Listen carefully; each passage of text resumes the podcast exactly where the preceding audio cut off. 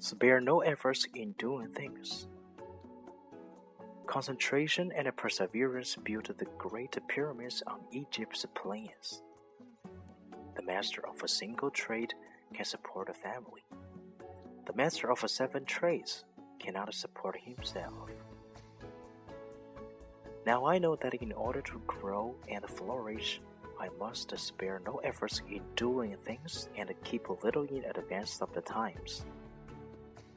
Those who can reach the top are the ones who are not content with doing only what are required of them. They do more. They go extra mile and another. I will spare no efforts in doing things. Now I know that I cannot pursue a worthy goal steadily and persistently, with all the powers of my mind, and yet fail. If I focus the rays of sun with a burning glass, even in the coldest days of winter, I can kindle fire with ease. I will spare no efforts in doing things.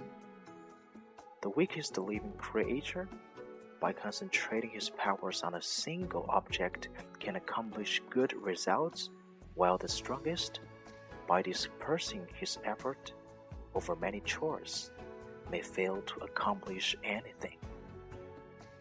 Drops of water, by continually falling, hold their passage through the hardest of rocks, but the hasty torrent rushes over it with hideous uproar and leaves no trace behind.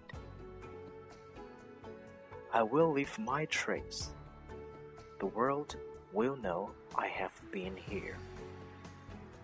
I will spare no efforts in doing things.